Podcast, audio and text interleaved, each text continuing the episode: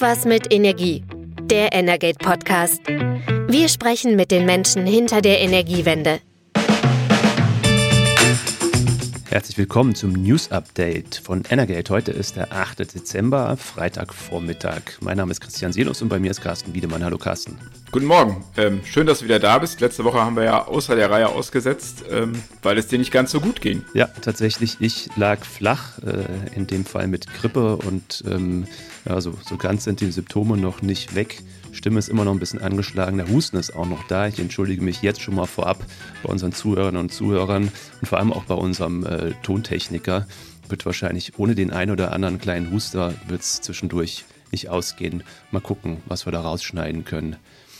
Schade eigentlich, dass es in der letzten Woche nicht stattfinden konnte, weil es war einiges los und lass uns vielleicht ganz kurz zum Einstieg nochmal drauf gucken, was wir letzte Woche ähm, Energet Messenger natürlich intensiv verfolgt haben, aber hier im Podcast nicht, nicht bereden konnten. Zum einen gab es jetzt endlich eine Entscheidung auf europäischer Ebene, ähm, wie es künftig ähm, funktionieren soll mit dem Betrieb der Wasserstoffverteilnetze. Da gab es einen Vorschlag der EU-Kommission, dass es hier ein striktes Unbundling gibt. Das heißt, Gasverteilnetzbetreiber sollten keine Wasserstoffverteilnetze betreiben dürfen.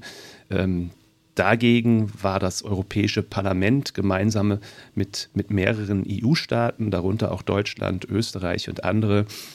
Und die haben sich dann am Ende durchgesetzt und ähm, ja, Gasverteilnetzbetreiber dürfen künftig auch die Wasserstoffnetze betreiben. Ähm, Glaube ich, aus, aus Sicht der Gas, der hiesigen Gaswirtschaft ein wichtiger Impuls, weil so auch die Umwidmung bestehender Netze stattfinden kann, ohne dass es da irgendwo zwischendurch einen eigentumsrechtlichen Übergang geben muss. Genau, das war äh, vor allem den Stadtwerken äh, sehr wichtig, äh, denn die haben gesagt, mit dieser schärferen Regulierung, die die EU-Kommission mal vorgeschlagen hatte, werden die quasi bei dem Thema äh, Wasserstoffverteilnetze komplett raus gewesen. Ähm, und äh, da hat man gesagt, warum, ähm, oder man hat nicht verstanden, warum das überhaupt ne, ähm, die Idee so aufgekommen ist, denn äh, bei den Gasnetzen ist es schon seit langem so, da gibt es eine strengere Regulierung auf Ebene der Transportnetze, also der Fernleitungsnetze, der Autobahnen der großen, da ähm, gilt eben dieser, dieses strenge Unbundling, Unbundling oder auch Entflechtung auf Deutsch. Aber bei den Verteilnetzen galt das auch nicht. Und dieses Modell überträgt man jetzt im Prinzip, dieses gelebte Modell eben auch ähm, auf das Thema Wasserstoff.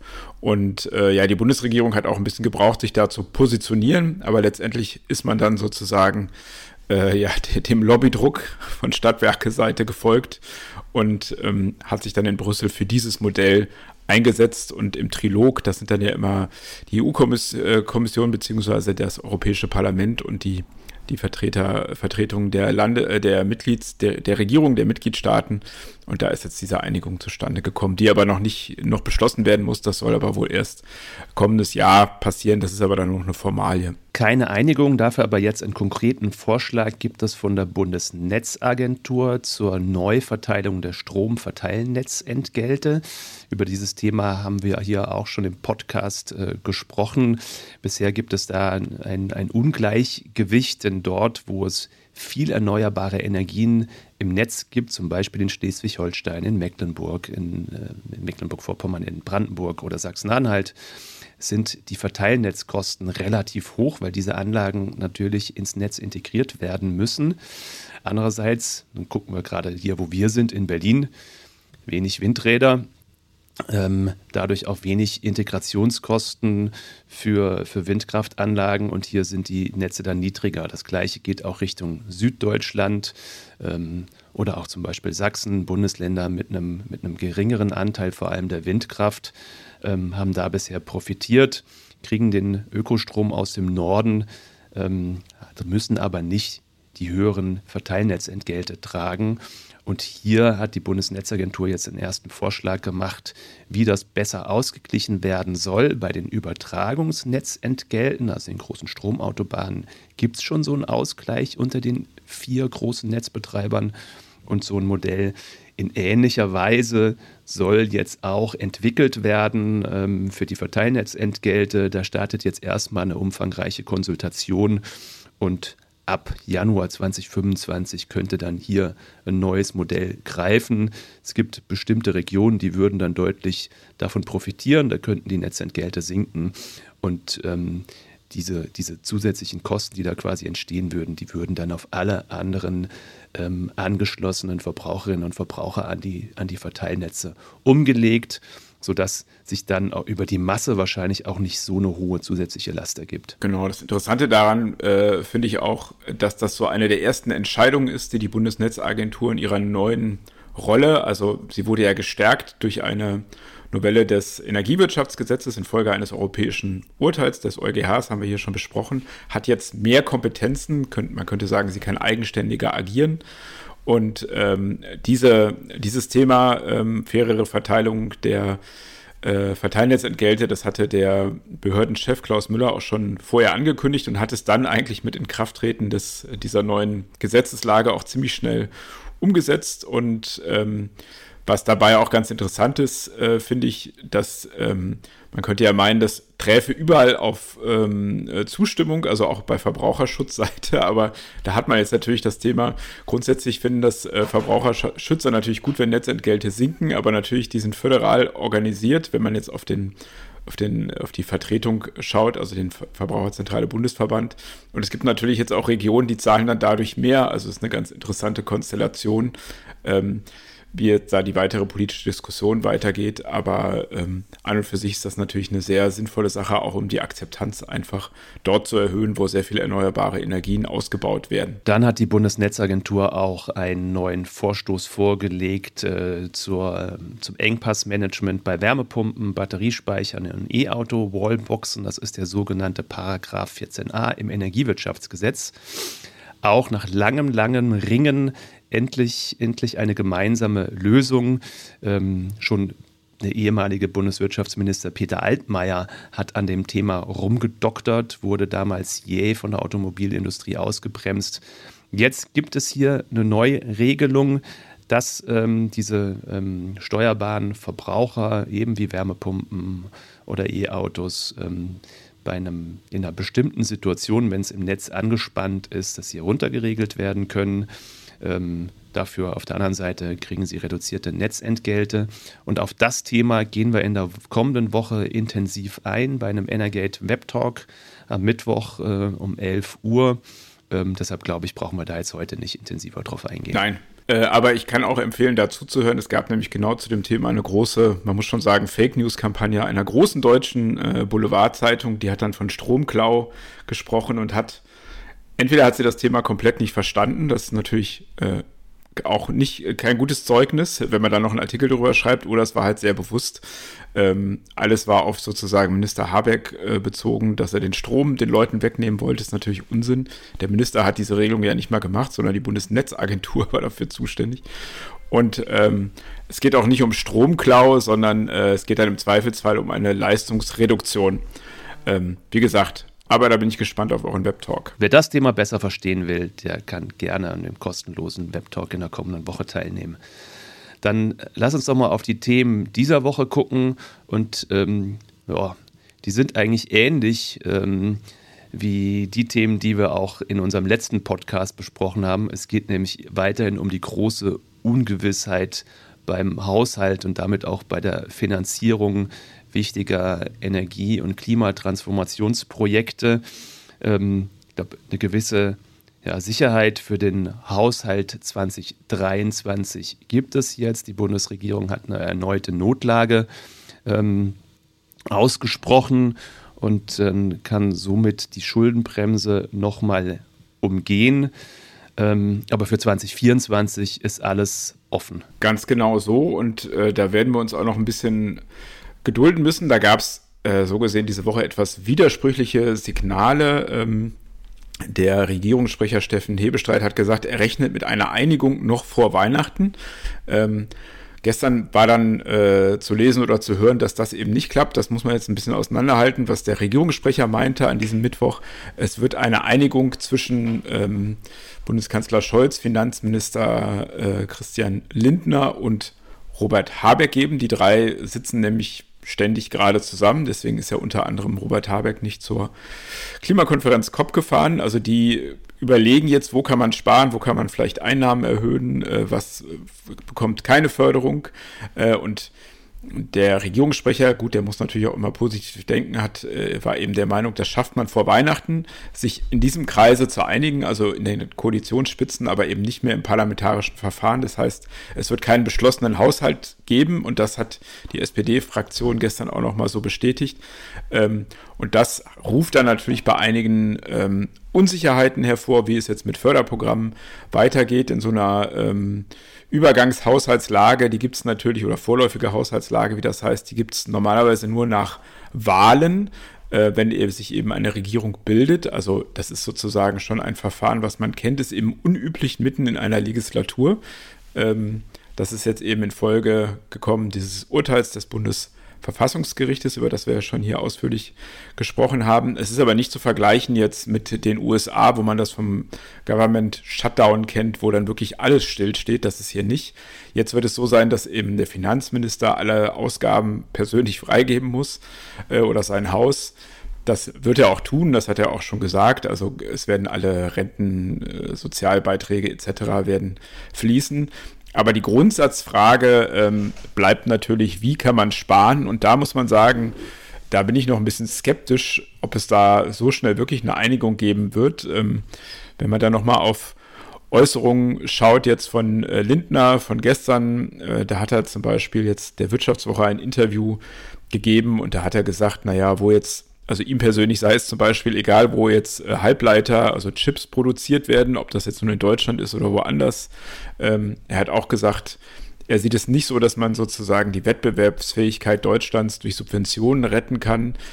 Und das ist ja im Prinzip sehr gezielt gegen äh, den Wirtschaftsminister Habeck, der ja seit Wochen umherrennt und sagt, wie wichtig es ist, dass eben diese Fördergelder für, äh, für Halbleiter, aber auch für Wasserstoffprojekte, für Batteriefabriken, für den Ausbau oder Aufbau von Standorten zur Produktion von Wind- und Solarenergie, also all das, was man so Zukunftstechnologien bezeichnet, dass da der Staat eben auch äh, mit Subventionen reingeht, um Investitionen von Unternehmen anzuregen. Darum, darum geht es ja und auch, dass der Staat für eine gewisse Zeit Mehrkosten ausgleicht Dafür ist der Klima- und Transformationsfonds ja auch da. Viele Ökonomen sehen das genauso. Christian Lindner hat relativ deutlich gemacht gestern, dass er nicht viel davon hält. Und ähm, wir hatten gestern ein Interview mit Felix Banajak, ähm, dem er sitzt im Bundestag für die Grünen und ist äh, Haushälter. Der eine oder andere wird ihn kennen. Der hatte letzte Woche einen Kurzauftritt, in dem er einen Antrag der AfD mit einem Kurzgedicht abgebügelt hat. Ähm, bei uns hat er aber ganz ernsthaft gesprochen und hat eben gesagt, aus seiner Sicht ist das völlig utopisch, eine Industriepolitik zu betreiben ohne staatliche Beihilfen, ohne Subventionen, denn die USA und China machen das ja auch gar nicht anders. Die subventionieren eben auch. Und er hat auch gesagt, äh, da führt kein Weg dran vorbei, wenn man den Standort erhalten will.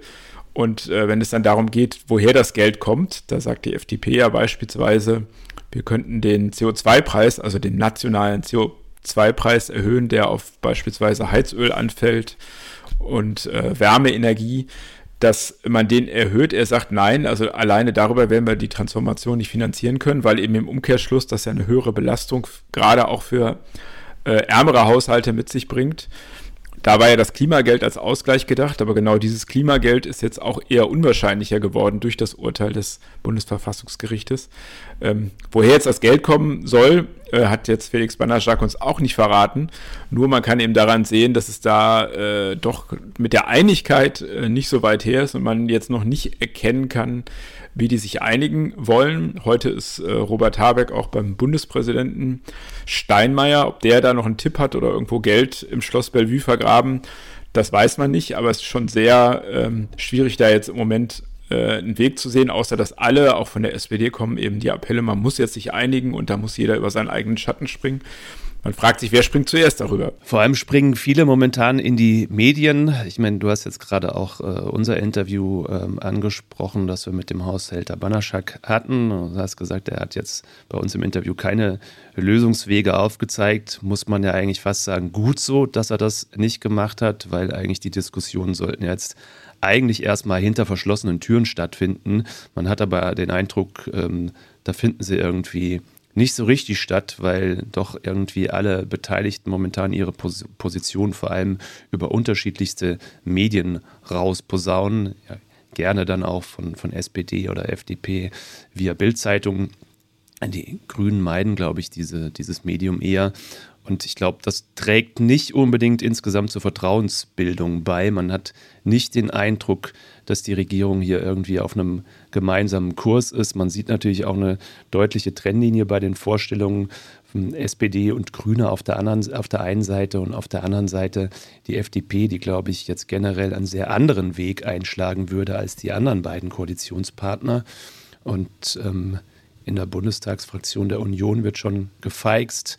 Der General, Generalsekretär der CDU hat auch schon eine Vertrauensfrage vorgeschlagen, der sich ähm, Bundeskanzler Olaf Scholz stellen sollte. Also es ist eine extrem schwierige Phase für die Bundesregierung. Das ist richtig. Äh, und da müssen Sie jetzt auch zeigen, dass Sie da rauskommen. Die Verantwortung haben Sie.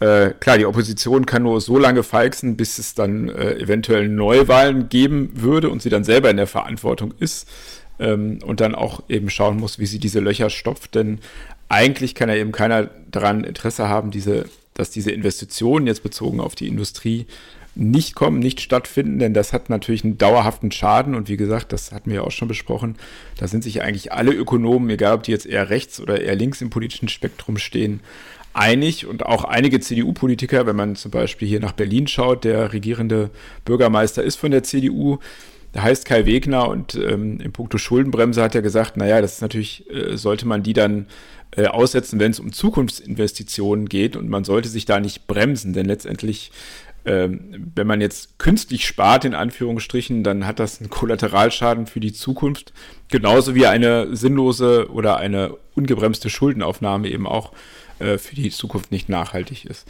Also da muss jetzt noch was passieren. Diese, dieser Haushalt, der jetzt nicht beschlossen wird, hat jetzt bei einigen äh, Branchen noch große äh, Unsicherheiten oder Reaktionen hervorgerufen, beispielsweise bei der Wärmepumpenbranche, die sagen, naja, wenn ihr jetzt keinen Haushalt beschließt, was ist denn mit den Förderprogrammen, die es eigentlich geben soll? Also der BEG, das ist dieses große Förderprogramm, was das Heizgesetz begleitet äh, und eben relativ großzügige Prämien ähm, zusichern soll für alle, die sich im kommenden Jahr für eine, eine neue Heizung einbauen, dann eben auf Wärmepumpentechnologie, wie die Bundesregierung das ja fordert, umsteigen zum Beispiel. Da sind jetzt noch Fragezeichen dran und die Branche, das hatten wir ja auch schon besprochen, ist ja sowieso verunsichert, weil durch diese ganze GEG-Debatte viele Leute einfach nichts gemacht haben, also keine neue Heizung eingebaut haben. Oder eben noch eine Ölheizung, das ist nämlich auch ganz interessant. Die Kollegin hatte gestern ähm, Mareike Lickfeld, äh, Mareike Täufer zugehört bei einem Termin vom Verband der äh, Energiehändler oder Verband für Energiehandel. Vor allen Dingen Heizöler sind da zusammengeschlossen und die haben nochmal klar gesagt, ja, im, das vergangene Jahr war super. Die haben nämlich 12 Prozent mehr Heizöl verkauft und haben auch 82.000 neue Ölheizungen äh, im Markt gesehen, neue, und das nur von Januar bis äh, September. Und das waren 50 Prozent mehr als im Vorjahr. Also alles Folgen der Verunsicherung durch das Gebäudeenergiegesetz. Und wenn jetzt Förderprogramme nicht kommen, geht das natürlich so weiter. Und es sind ja schon einige Förderprogramme jetzt ausgesetzt. Das Bundesamt BAFA hat zum Beispiel die Bundesförderung für effiziente Wärmenetze ähm, vorläufig gestoppt. Auch das Förderprogramm für die serielle Gebäudesanierung ist ausgesetzt, andere Programme auch, die zum Beispiel die Energie- und Ressourceneffizienz in der Wirtschaft ähm, befördern sollen. Und ähm, auch der Austausch von Kälte- und Klimaanlagen. Auch dafür gibt es momentan keine Fördergelder. Ähm, und das macht sich im Markt natürlich alles bemerkbar. Und gerade auch für die Energiewirtschaft stehen jetzt auch ein paar, paar dicke, dicke Programme mit, mit hohen Förderbeträgen einfach ähm, vor einem großen Fragezeichen. Das ist äh, dieser Zuschuss, den es zu den Stromübertragungsnetzentgelten geben soll. Ähm, der sollte eigentlich eine anstehende Verdopplung der Übertragungsnetzentgelte abfedern. So roundabout von, von, von, sechs, von drei auf sechs Cent drohen die zu steigen. Ähm, 5,5 Milliarden Euro sollten da an staatlichen Zuschuss helfen, dass das abgefedert werden kann. Das ist jetzt offen, was passiert da und auch die Finanzierung der geplanten Kraftwerksstrategie. Ähm, mit 60 Milliarden Euro ist momentan offen und die Diskussion zu dieser Kraftwerksstrategie, auf die die Branche ja eigentlich auch schon seit Sommer und schon viel länger darüber hinaus wartet, ist jetzt auch erstmal pausiert, weil die Finanzierung halt vollkommen unklar ist. Genau, und äh, für die Energieversorger ist es bei dem Thema ähm, Stromnetzentgelte ähm, ein großes Problem, weil die äh, reichen diese Kosten ja weiter, also die Energielieferanten. Und äh, wenn man das jetzt schon in Tarife eingepreist hat, äh, dass die ähm, sozusagen staatlich gedeckelt werden, dann äh, muss man das jetzt schnell rückgängig machen, muss alle Prozesse wieder anpassen. Ähm, und da, oder sich das dann beim Kunden zurückholen. Also es ist auf jeden Fall eine sehr missliche Lage, ähm, in der da alle stecken. Und jetzt ähm, haben wir ja schon sozusagen fortgeschritten in Dezember. Das Zeitfenster schließt sich da sowieso. Und ähm, da kann man auch von dieser Seite nur hoffen, dass es dann bald irgendeine Form von Klarheit gibt. Betroffen sind ja auch ähm, die zahlreichen Wasserstoffprojekte in Deutschland, ähm, die, die geplant sind und jetzt auch erstmal vor einer ungewissen Förderung stehen. Und das war auch Thema eines äh, Webtalks, den unsere Kollegen Heiko Lummern und Michaela Tix in dieser Woche durchgeführt haben.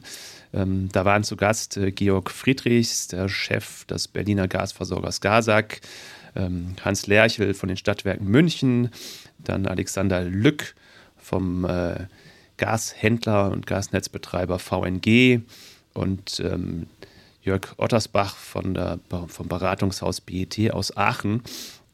Die sind einerseits auch der, der Frage nachgegangen, was heißt eigentlich jetzt dieses Haus als Chaos für den Fortgang der, der Wärmewende, ähm, auch gerade mit Blick auf das Thema Wasserstoff. Sie haben aber generell auch nochmal die, die Diskussion geführt, welche, Wasser, welche Rolle kann Wasserstoff in der Wärmeversorgung eigentlich künftig spielen, wenn er eine Rolle spielt, wo im Detail. Und da hat sich auch nochmal das bestärkt, was wir in den letzten Wochen und Monaten ähm, auch schon wiederholt hier diskutiert haben. Also den Einsatz von Wasserstoff in der Fläche, ähm, so wie Erd, heute Erdgas in der Einzelheizung verbrannt wird, zum Beispiel in der Gasetagenheizung, das sehen eigentlich die Experten nicht. Und ähm, auch Georg Friedrichs von der GASAG sieht das nicht. Und man muss da vielleicht festhalten, die GASAG ist der große Gasnetzbetreiber. Auch in Berlin betreibt hier das größte Gasverteilnetz in Deutschland. Und ähm, auch er sagt, in der Einzelheizung sehen wir, sehen wir Wasserstoff definitiv. Definitiv nicht, genau. Da schlägt, da schlägt der Husten wieder zu beim Kollegen, was er auch gesagt hat. Ähm, so als kleiner, äh, als kleiner Schmankerl. Es gibt ja auch viele Leute, die kochen mit Erdgas in Berlin und auch in anderen Städten. Und er hat natürlich gesagt, es wird niemals der Fall sein, dass man äh, dann mit Wasserstoff irgendwann kocht. Das wäre natürlich die reine Verschwendung. Ähm, also da wird man sich dann wahrscheinlich demnächst eine Flaschenlösung äh, Butangas für den Herd überlegen müssen. Das wird aber nicht mehr aus der Leitung kommen. Dafür ist das dann doch etwas zu kostbar, das Ganze. Aber trotzdem wird Wasserstoff in der Wärmeversorgung eine Rolle spielen, neben, neben vor allem im Betrieb von größeren Kraft-Wärme-Kopplungsanlagen oder eben auch kleineren, dezentrale Kraft-Wärme-Kopplungsanlagen. Auch da hat Georg Friedrichs gesagt, also ähm, auf der Etage sieht er den Wasserstoff nicht. Im, Im, Keller sind die Chancen schon größer, wenn es darum geht, größere Quartierskomplexe zu versorgen ähm, in dezentralen KWK-Anlagen kann Wasserstoff sicherlich in Einsatz kommen und ähm, natürlich auch bei den großen ähm, KWK-Anlagen, also Anlagen, die heute mit Erdgas betrieben werden. Da ist eine Umstellung auf, auf äh, Wasserstoff sehr wahrscheinlich, aber auch da muss sich die Technik noch entwickeln. Insgesamt Mitte der 2030er Jahre rechnen die Experten damit, dass Wasserstoff vor allem für die Abdeckung des Spitzenbedarfs in der Wärme dann zum Einsatz kommen könnte. Hat auch nochmal eine besondere Komponente, ähm, weil wenn ich sage Spitzenbedarf, das heißt, das sind eben dann vor allem die, die kalten Tage im Winter. Da gibt es dann plötzlich einen relativ hohen Wasserstoffbedarf. Und ähm, dazu braucht es dann auch ähm, Wasserstoffspeicher, weil ähm, der Wasserstoff muss dann kurzfristig in größeren Mengen abgerufen werden. Und das, auch das ist noch ein Thema, das weiter vertieft werden muss, die Umstellung von Erdgasspeicher auf, auf Wasserstoffspeicher. Auch da haben wir im kommenden Jahr einen, Web-Talk dann vorgesehen. Da werden wir das Thema auf jeden Fall auch nochmal vertiefen. Ganz genau. Ein Problem ist nämlich, dass Wasserstoff einfach mehr Platz braucht im Vergleich zu Erdgas. Das heißt, die bisherigen Gasspeicher brauchen, wenn man die gleiche Energiemenge speichern will, eben nicht aus. Man müsste neue bauen, die anderen umrüsten. Das passiert ja auch. Äh, hatten wir gerade diese und letzte Woche auch wieder Meldungen zu, dass die ersten Betreiber das schon planen. Ähm, es braucht dafür dann auch natürlich finanzielle Anreize, denn wenn man jetzt einen Speicher umrüstet, dann dauert das eine Zeit. Man braucht dann Leute, die sagen, ja, ich speichere dort ein, ich nehme das ab.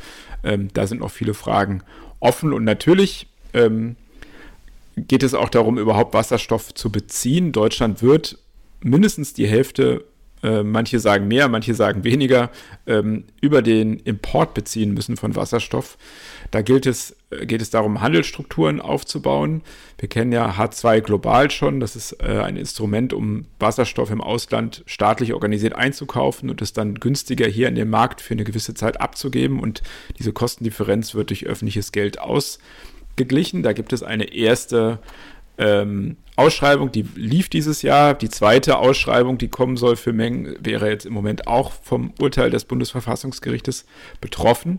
Ähm, aber was eben auch ein wichtiges Element ist, ist das Thema Zertifizierung und überhaupt äh, sozusagen des gegenseitigen Anerkennens, was für eine Art von Wasserstoff ist das, der da kommt, oder auch Derivat, also beispielsweise Ammoniak, also weiterverarbeiteter ähm, Wasserstoff. Da gab es jetzt auf der Weltklimakonferenz in ähm, Dubai, auf der COP28, ähm, einen ersten Aufschlag, den hat die Bundesregierung zusammen mit Japan, Wasserstoffnutzer und Namibia, die ein großer Produzent werden wollen, äh, gestartet. Da geht es eben darum, dass man weltweit ein System aufbaut, um gegenseitig bei äh, CO2-armen Wasserstoff, heißt es da, also da zählt natürlich grüner dazu, eventuell auch blauer, sozusagen die Wasserstoffqualitäten anerkennt, damit man eben auch wenn man damit handelt, weiß, aha, okay, das ist jetzt äh, grüner Wasserstoff, der da ankommt und den kann ich auch hier entsprechend so verbuchen, so wie man das bei Ökostrom kennt, mit Zertifikaten oder auch bei Biomethan zum Beispiel.